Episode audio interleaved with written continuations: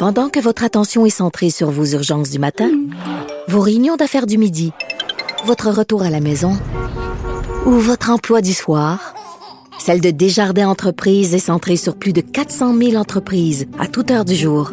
Grâce à notre connaissance des secteurs d'activité et à notre accompagnement spécialisé, nous aidons les entrepreneurs à relever chaque défi pour qu'ils puissent rester centrés sur ce qui compte, le développement de leur entreprise.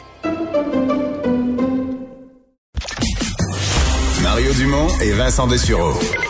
Joignez-vous à la discussion. Appelez ou textez le 187 Cube Radio 1877 827 2346. C'est l'heure de la chronique politique de Gilles Barré. Bonjour Gilles. Salut Mario.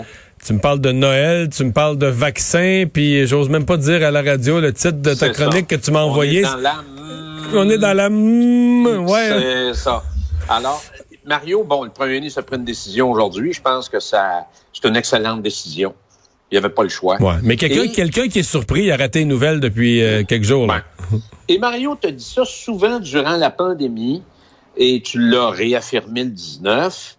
Euh, tout ce qu'on a planifié depuis le début mars, anticipé, essayé de prévoir, n'a pas fonctionné. Ouais. C'est pas compliqué, là. Alors, depuis mars, rien n'a marché. Là. Tout ce qu'on anticipait, qu'on prévoyait. Rappelle-toi du grand débat des courbes, là, puis un débat pendant trois semaines avec des programmes Excel à la télévision, puis maudit qu'on voulait se faire assurer. On voulait toujours, toujours se faire assurer, puis bon. La bonne nouvelle, c'est qu'on n'est pas les seuls. C'est que la planète est dans la... Tu comprends? Complètement. Alors, on, on, on, fait penser un peu, Mario, à un, à un verre, un verre de terre au bout d'un abson, là, quand on allait à pêche au barbotte, à barbotte quand on était jeune. On a beau gigoter, s'agiter, il n'y a pas grand-chose à faire. Il faut être patient, patient et encore patient. Moi, Mario, le constat que je fais, c'est qu'on est pas mal lamenteux puis braillard. Si on met ça dans un contexte historique, Joseph Facal en a parlé un peu ce matin dans sa chronique, crise économique de 29, qui a duré 10 ans, Deuxième Guerre mondiale, 6 ans, la grippe espagnole, 3 ans. Probablement que moi, j'ai été influencé par, euh, par mes parents, qui l'ont eu dur, qui ont trimé dur pour se, hisser un peu plus haut, pour nous mettre à l'abri de la pauvreté. Et moi, je constate que depuis la pandémie, il y a des gens qui sont sans connaissance parce qu'ils peuvent pas aller au restaurant. Puis il y en a d'autres qui, qui dorment plus parce qu'on leur a enlevé leur magasinage. Alors, il n'y a pas nécessairement de la... Ré... On a de l'incapacité à résister à la contrariété. Et ça, c'est un problème. Ah, non, non, et on est habitué, mon cher ami, on est habitué d'être libre de tout avoir, là. Ouais. Alors, tu sais, c'est, puis je pense que, puis moi, je vois les gens là, qui mettent de la pression sur le premier ministre. On veut une réponse, une réponse. S'il avait la réponse, là, et j'aimerais bien voir les gens à sa place, là. Alors, euh, c'est pas facile. Puis on, on, on a à dealer tous les jours avec de l'inconnu. Alors, euh, il y a juste une chose hier, Mario, j'ouvre une parenthèse, je vais les trouver très drôle. Le, le, docteur Barrette, euh, député de la Pinière, est sorti de son cachot pour dire une affaire hier qui m'a fait bien rire.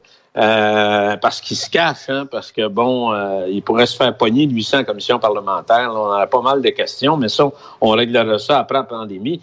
Quand il a dit, il y a à peu près juste les journalistes qui vont endurer ça, hein, jusqu'au 11, puis ensuite, puis il dit, pour les autres, fermer la télévision, en voulant dire, puis c'est ce que le PM a annoncé aujourd'hui. Alors, euh, pas de party de Noël. Je, vous, je voudrais, Mario, t'amener sur, sur le vaccin. Oui, les vaccins, oui. Non, non, non, non, je voulais arriver au vaccin, moi aussi, parce que il y avait cette conférence de presse, je l'ai écoutée Ouais. au complet aujourd'hui, des Ouais. autorités Ouais. fédérales qui avaient pour but de nous rassurer sur le vaccin. Oui. Écoute, j'ai été rassuré parce que le major Fortin, le militaire, il a l'air très compétent, très à son affaire. Ouais. J'ai été rassuré par les chaînes d'approvisionnement. Au Canada, la chaîne de, de transport, de circulation, les camions, ça a l'air tout bien pensé.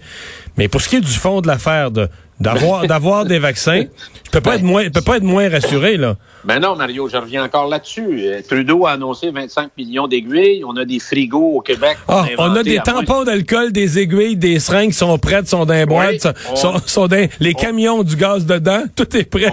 On n'a pas de vaccin. je- Ben non, on, est, on a des frigos à moins 70, puis on a de la glace durant l'hiver en plus. Fait que ça peut donner un coup de main, mais effectivement, on n'a pas de dose à mettre dans les aiguilles puis dans le frigo.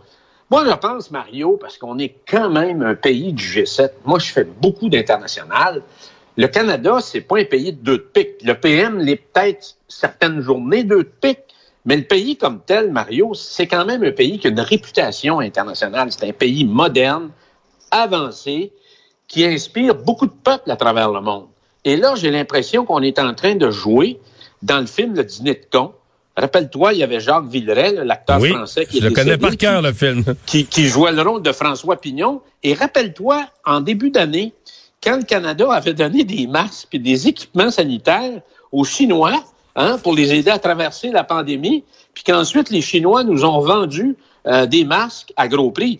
Et il faut se rappeler que l'effort canadien au début pour le vaccin a été fait à travers un protocole qu'ils ont fait avec la Chine. Avec CanSino, l'entreprise chinoise. On leur a donné les bases, on leur a donné la protéine de base, on leur a donné le savoir, la technologie dans la préparation d'un vaccin conjoint.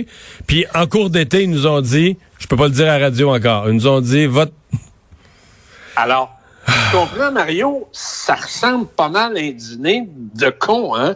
Alors, euh, les Dans lequel on n'est pas dans le bon rôle, là. Exactement, là, on n'est vraiment pas dans le bon rôle. Alors, euh, et, et le clou de toute l'histoire, parce qu'il faut en rire, je veux un peu, les deux plus grands bouffons politiques qu'on a eus à travers la planète, en tout cas dans les dernières années, il y en a un, c'est Boris Johnson, dit le bouffon, et l'autre, c'est Donald le comique on les a tellement ridiculisés, Mario, on les a tellement discrédités, que ce sont les deux premiers à avoir annoncé un vaccin avant Noël et, parce que Trump a dit ça avant l'élection, les gens ne le croyaient pas, et vont vacciner leurs concitoyens avant Noël, Mario. Ouais, puis là, ah, au Royaume-Uni, au Royaume-Uni, ils disent que grâce au Brexit, ils se sont sortis de l'EMA, l'agence européenne du médicament, qui fait que leur agence de médicaments locale a pu opérer plus rapidement les, les, les tests, les analyses, etc.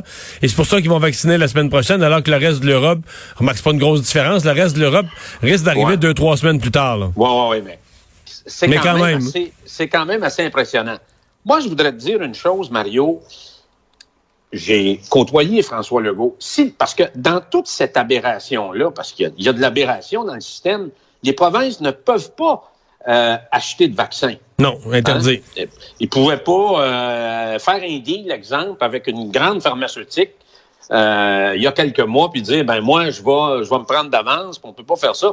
Moi, François Legault, il a un esprit d'entrepreneur, c'est clair qu'il aurait pu régler ça bien plus vite que le gouvernement fédéral.